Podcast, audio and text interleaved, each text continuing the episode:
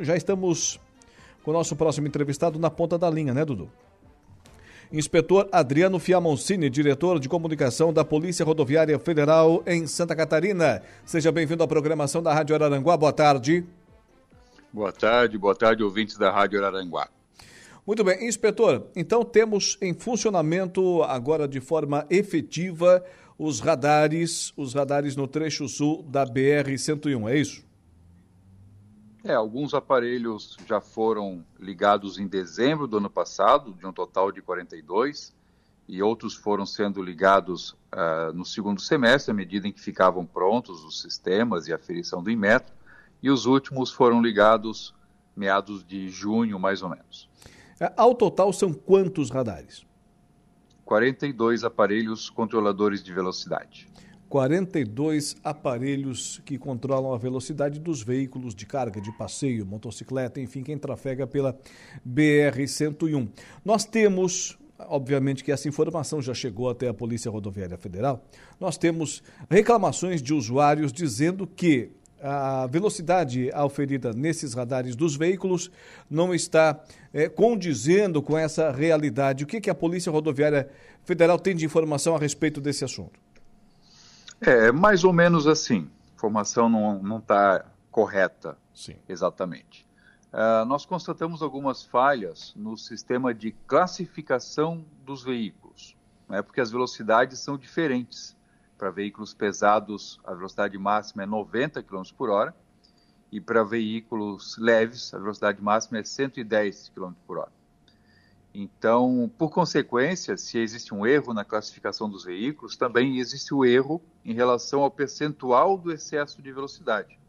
Porque tem três níveis de excesso de velocidade: até 20% da máxima, que é uma multa média, de 20% a 50% da máxima, que é uma multa grave, e acima de 50% da velocidade máxima, que aí é uma multa gravíssima. Então, por conta desses erros de processamento do sistema, algumas notificações têm falhas, têm erros na gravidade da infração. Uma infração que seria enquadrada ah, em até 20% na máxima, ela pode ter sido enquadrada na, no, na categoria seguinte, entre 20% e 50% da máxima, por conta do erro da classificação do veículo, entre veículo pesado e veículo leve. Então, por conta disso, a PRF vai cancelar todas as notificações com erros, com esse tipo de erro, né? Vai ser cancelado de ofício. O motorista que recebeu uma notificação com erro não precisa se preocupar, não precisa fazer nada. Essa notificação não vai seguir o protocolo normal dela. Ela não vai ser processada como penalidade ou seja, não vai virar multa daqui a dois, três meses, aquela com código de barra para pagamento no sistema bancário. Isso não vai acontecer com essas notificações com erro, então o motorista não precisa se preocupar. Esse é um erro, portanto, que não é dos equipamentos, e sim do sistema. Exatamente. Os equipamentos estão funcionando perfeitamente.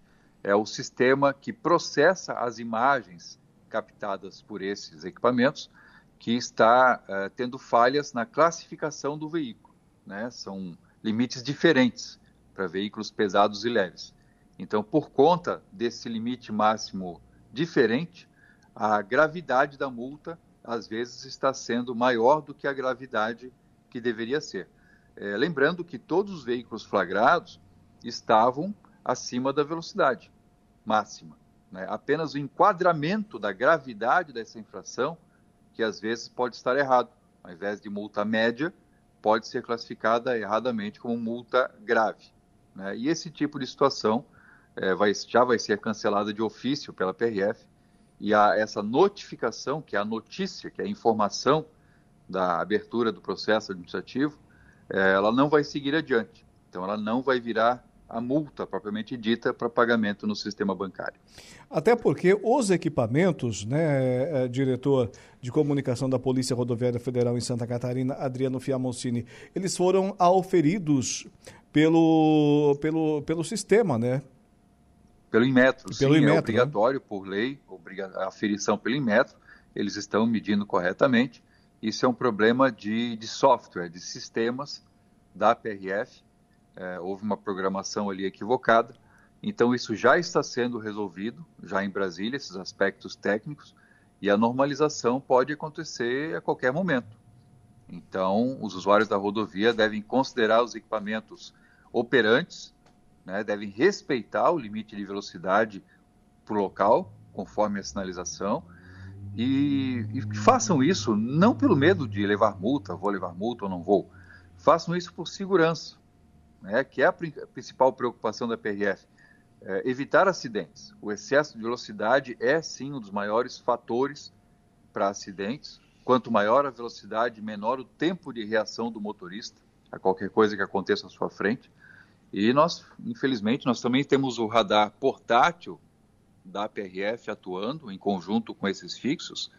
E nós flagramos ontem um veículo a 176 km por hora, aí na BR-101, região de Sombrio. Barbaridade. Então, a essa velocidade não dá tempo para nada. O motorista, se alguma coisa acontecer à frente dele, não importa o quão moderno seja o veículo, o ser humano, o cérebro do ser humano tem um tempo de reação. E esse tempo não importa se o veículo, se o motorista está num Fusquinha ou numa Ferrari. O tempo é o mesmo do cérebro. E não dá tempo para ele reagir a qualquer coisa que aconteça à frente dele. E além disso, além do motorista que está conduzindo esse veículo em excesso de velocidade, tem as pessoas que ele que está só que estão à sua volta dividindo a pista, né? Exatamente. Tem os outros motoristas que têm menos tempo para reagir a esse veículo e tem os pedestres. É muito mais difícil para o pedestre calcular se vai dar tempo ou não para ele cruzar a rodovia se o veículo vem em alta velocidade. Uma pessoa idosa é praticamente impossível. Quando ele pisca, o veículo já chegou.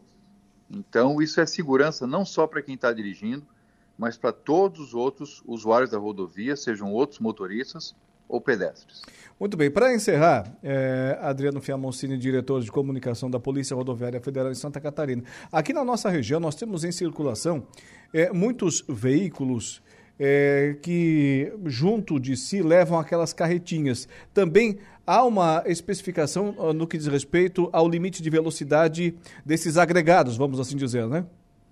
Sim, é, veículos que são é, rebocam outro Isso. veículo, né? Eles já, já passam a ser para a legislação é, considerados veículos pesados quando estão rebocando outro veículo. Então, nessa situação específica, eles têm que obedecer a velocidade máxima de 90 km por hora, porque para efeitos de fiscaliza fiscalização eles passam a ser veículo pesado. Correto, mesmo que sejam veículos de passeio, né? Mesmo que sejam veículos de passeio. Muito bem. Agradecemos e muito a sua participação aqui no nosso programa. Foi esclarecedora a sua entrevista. Tenha uma boa tarde, bom final de semana. Valeu, grande abraço, estamos sempre à disposição. Adriano Fiamoncini, diretor de comunicação da Polícia Rodoviária Federal em Santa Catarina. Portanto, atenção, hein? Atenção, os radares 44, né, Dudu? Já estão em funcionamento no trecho sul da BR-101, todos eles. Todo, onde tem radar, tá ligado o equipamento, então preste atenção. Preste atenção. Como disse o policial, muito mais, muito mais do que pela questão das multas. Né? Que se você passar em excesso, vai receber a multa. Mas pela questão da segurança, conscientização, né? Para que andar mais do que 120, Dudu? É 120 o limite de velocidade, né? No trecho sul da BR-120. Para quê? Não tem necessidade. Não tem necessidade. No caso dos veículos de passeio, né?